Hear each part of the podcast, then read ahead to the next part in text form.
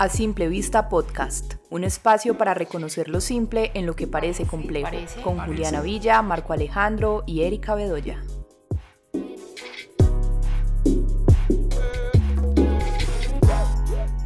En nuestro episodio anterior estuvimos hablando de la queja por el tiempo.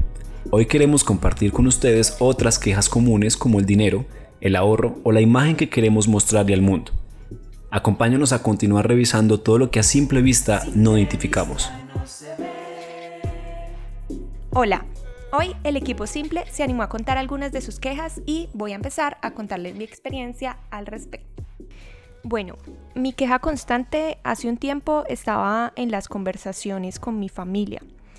Yo me quejaba porque sentía que ellos todo el tiempo hablaban de dinero y eso era tan molesto para mí que dejaba de visitarlos o cuando empezaban el tema me iba a hacer otra cosa y quedaba como con un malestar dentro de mí. Y bueno, como esto me generaba tanta molestia, eh, intento ser consciente de qué era lo que generaba esa molestia y qué tenía que ver conmigo. Entonces lo llevo a terapia y a otros procesos de observación personal y me encuentro con varias cosas.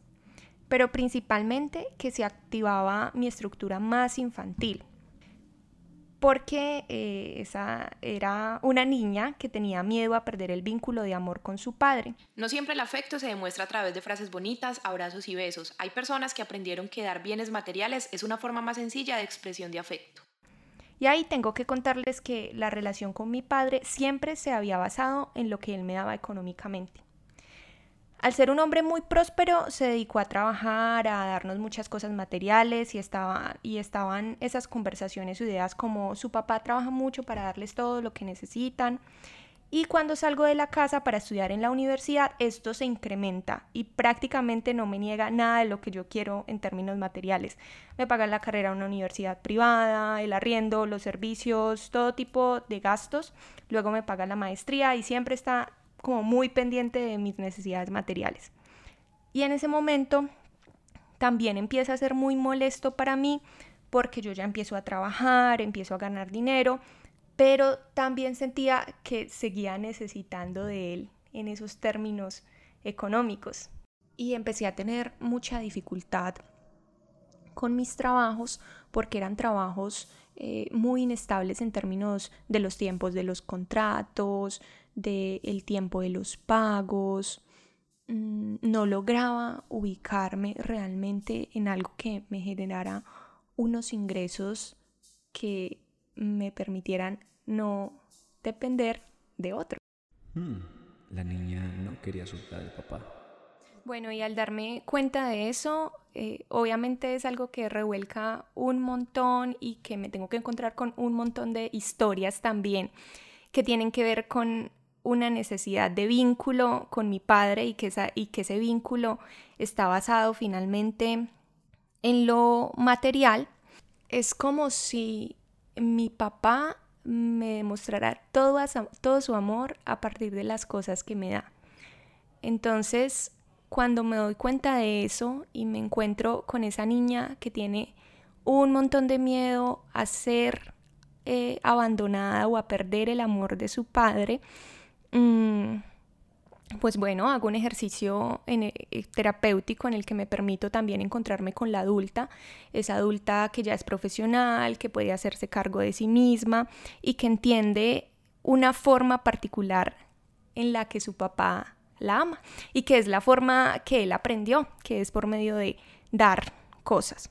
Ahí también entiendo entonces que lo que hay de fondo es un amor profundo de él por sus hijos y por el bienestar y que eso no va a cambiar así eh, ya no lo necesitemos en términos económicos, digo necesitemos porque pues ahí también eh, está la relación con mis dos hermanos y, y ahora lo que pasa es que incluso tengo más temas de conversación con mi papá y si en ciertos momentos necesito de una ayuda económica de parte de él, siento que está bien, ya para mí no es tan molesto porque ya no estoy jugándome su amor o ese vínculo tan importante.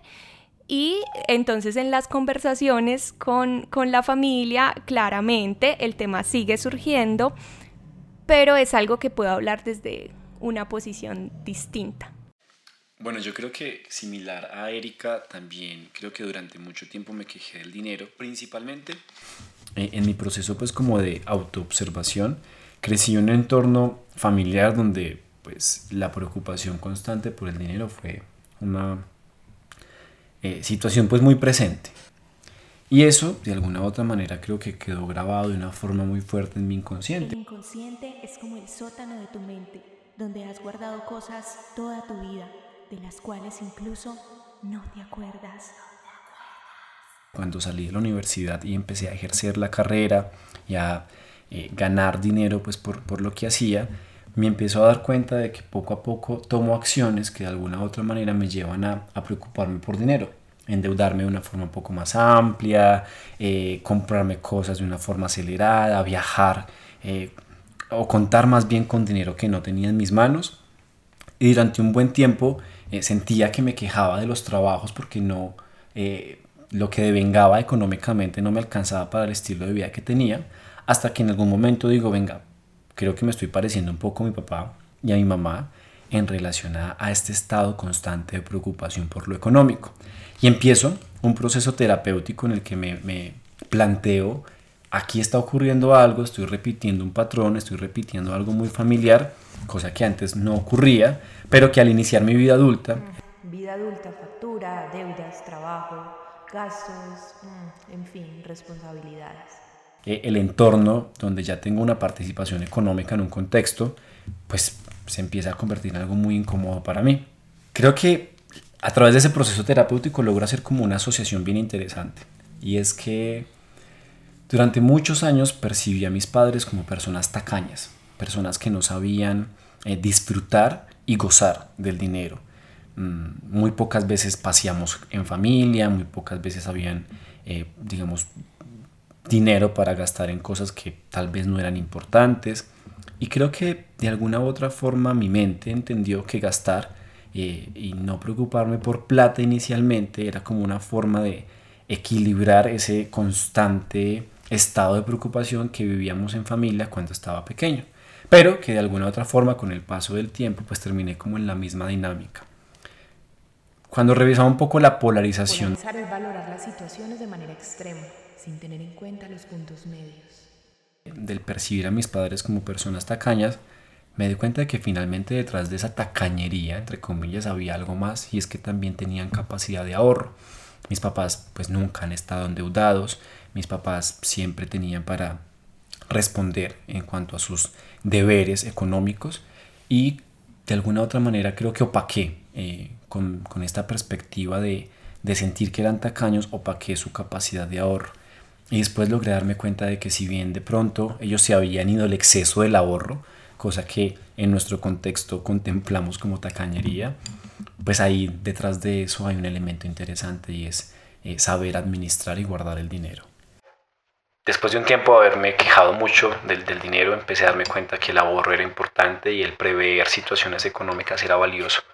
Y creo que, que eso lo logré una vez que me quejé mucho de, del dinero y me di cuenta que, pues que quejarme todo el tiempo de eso no era la solución y que eso me permitía eh, encontrar algo a mayor profundidad y creo que encontré la capacidad de ahorro. Y mire que yo creo que ahí hay algo como muy valioso y es encontrar esos patrones de los que nos quejamos, que es algo en común en el ejemplo que da Alejo y en el ejemplo que doy yo, porque cuando encontramos la queja, la queja de Alejo desde lo económico y la mía también, pero que en la mía no estaba específicamente dirigida a eso, sino a mi familia y a lo que proponía mi familia, tiene unas raíces muy similares, pero es el patrón de la queja lo que nos lleva a decir, bueno, yo me estoy quejando mucho de esto, ¿qué pasa allí? ¿Sí? Y no solamente se veían las palabras, sino también en las acciones, ¿sí? Porque habían cosas en lo económico que también nos llevaban a, preguntarnos eso, ¿por qué no estoy teniendo la prosperidad que quiero? ¿O por qué me estoy dedicando más a unas cosas que no me están generando eh, lo económico como yo lo quisiera? Entonces es un patrón se devela no solamente en las palabras, sino también en las acciones. Yo creo que podemos escuchar si finalmente esto radica en patrones inconscientes. Los patrones inconscientes son creencias, emociones y acciones que se aprenden principalmente en la infancia. Y esos patrones inconscientes, si sí, realmente coincidimos en que vienen de, de aspectos muy familiares. Entonces vamos con la historia de Juli. Bueno, mi queja constante ha estado muy relacionada con una situación familiar también y es respecto a la situación de mi madre. Mi madre tiene una enfermedad degenerativa. Una enfermedad degenerativa es una enfermedad que empeora con el transcurso del tiempo. Ya fue descubierta hace algún tiempo, pero yo me escudé un poco en esa enfermedad para asumir una posición de víctima muy fuerte, donde constantemente me quejaba en todos los ámbitos.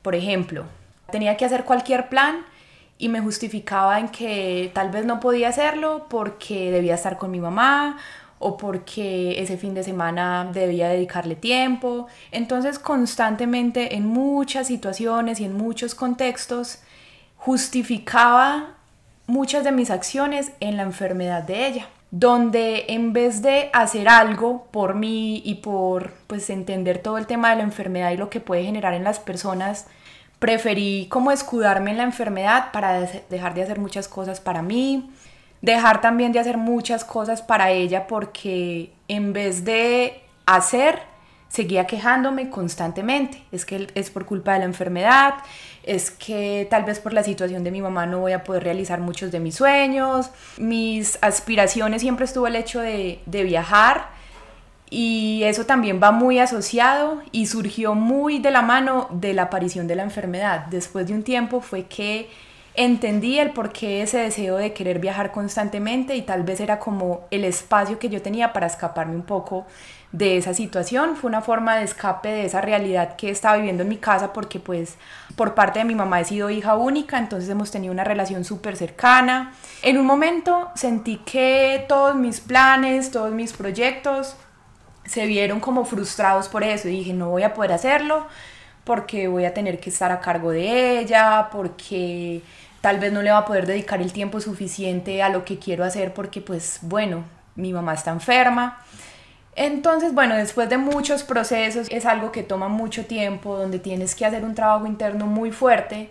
Y cuando me di cuenta que en mi discurso me estaba quejando constantemente, así no me lo hicieran saber las demás personas porque de hecho, por parte de las demás personas siempre me decían es que tú eres muy fuerte, es que te admiro. Entonces, de cierta forma, me estaban reforzando esa queja y esa posición de víctima que estaba asumiendo. La posición de víctima frente a otros puede ser una forma de no asumir ciertas responsabilidades.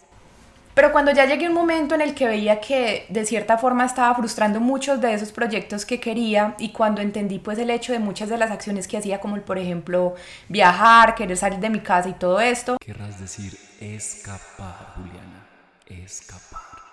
Empecé como a cambiar ese chip en mi cabeza y empecé a responsabilizarme del tema pues de la enfermedad de ella y empecé a entender muchísimas cosas. Entonces, ¿qué empecé a hacer? Empecé a buscar soluciones para ella, buscar otras ayudas terapéuticas, buscar otras personas que también estuvieran a cargo de ella y que no solo la responsabilidad pues recayera sobre mí. Eh, en esa situación y en el momento en que caí en cuenta de, de que solo me estaba quejando, de que solo estaba asumiendo una posición de víctima, pues no estaba haciendo nada. Nada estabas huyendo afrontar tus propios miedos. Tal vez es un miedo a uno responsabilizarse de sus actos.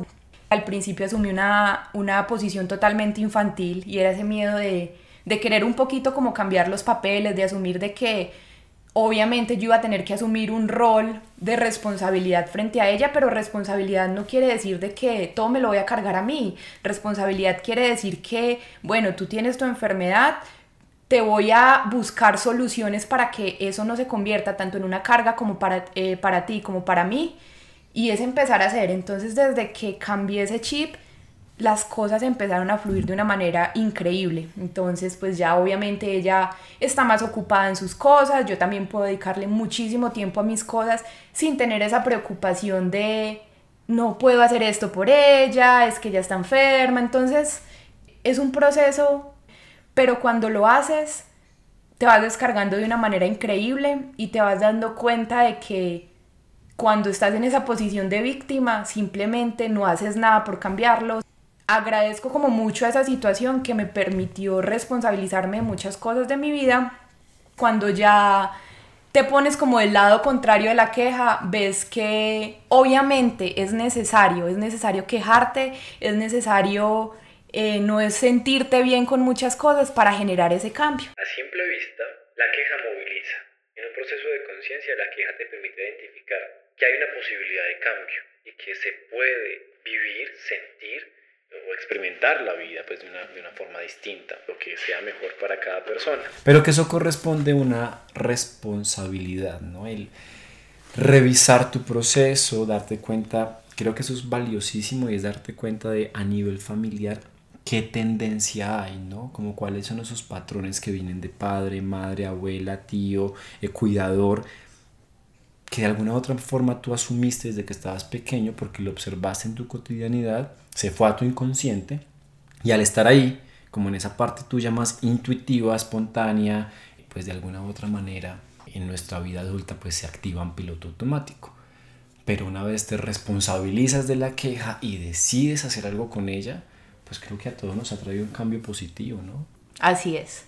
¿Qué podríamos concluir? ¿Qué recomendación podemos hacerle a la gente para que lo identifique de una forma más sencilla y que lleve a cabo un trabajo con la queja? Yo considero que lo que podemos ver en las tres historias es cómo la estructura infantil es protagonista en aquellas emociones y situaciones que se activan por medio de la queja. Y ahí es importante aclarar que la estructura infantil es aquella que, con la que nos encontramos con las creencias, las emociones y acciones donde constantemente dependemos de otras personas o cosas para sentirnos felices, tranquilos, molestos, angustiados, entre muchas otras sensaciones. Pero en cambio, la estructura adulta tiene que ver con esas creencias, emociones y acciones que se nutren y fortalecen desde lo más profundo de nuestro ser, a través de que de actividades despierten motivación, interés, nuevos retos, tranquilidad y sobre todo que permiten soltar lazos de dependencia.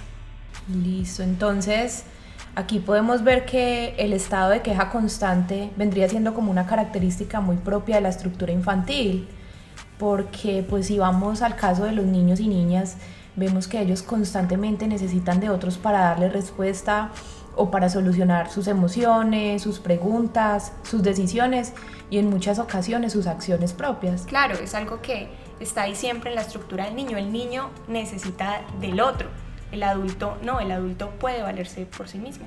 Perfecto, entonces vámonos ahorita como a las recomendaciones y considero que una recomendación importante es que cuando sientas que no sabes qué hacer con tus quejas, que esas quejas que se presentan constantemente o que ya sabes qué hay detrás de tu queja pero no sabes qué hacer con eso, es fundamental que busques un acompañamiento terapéutico.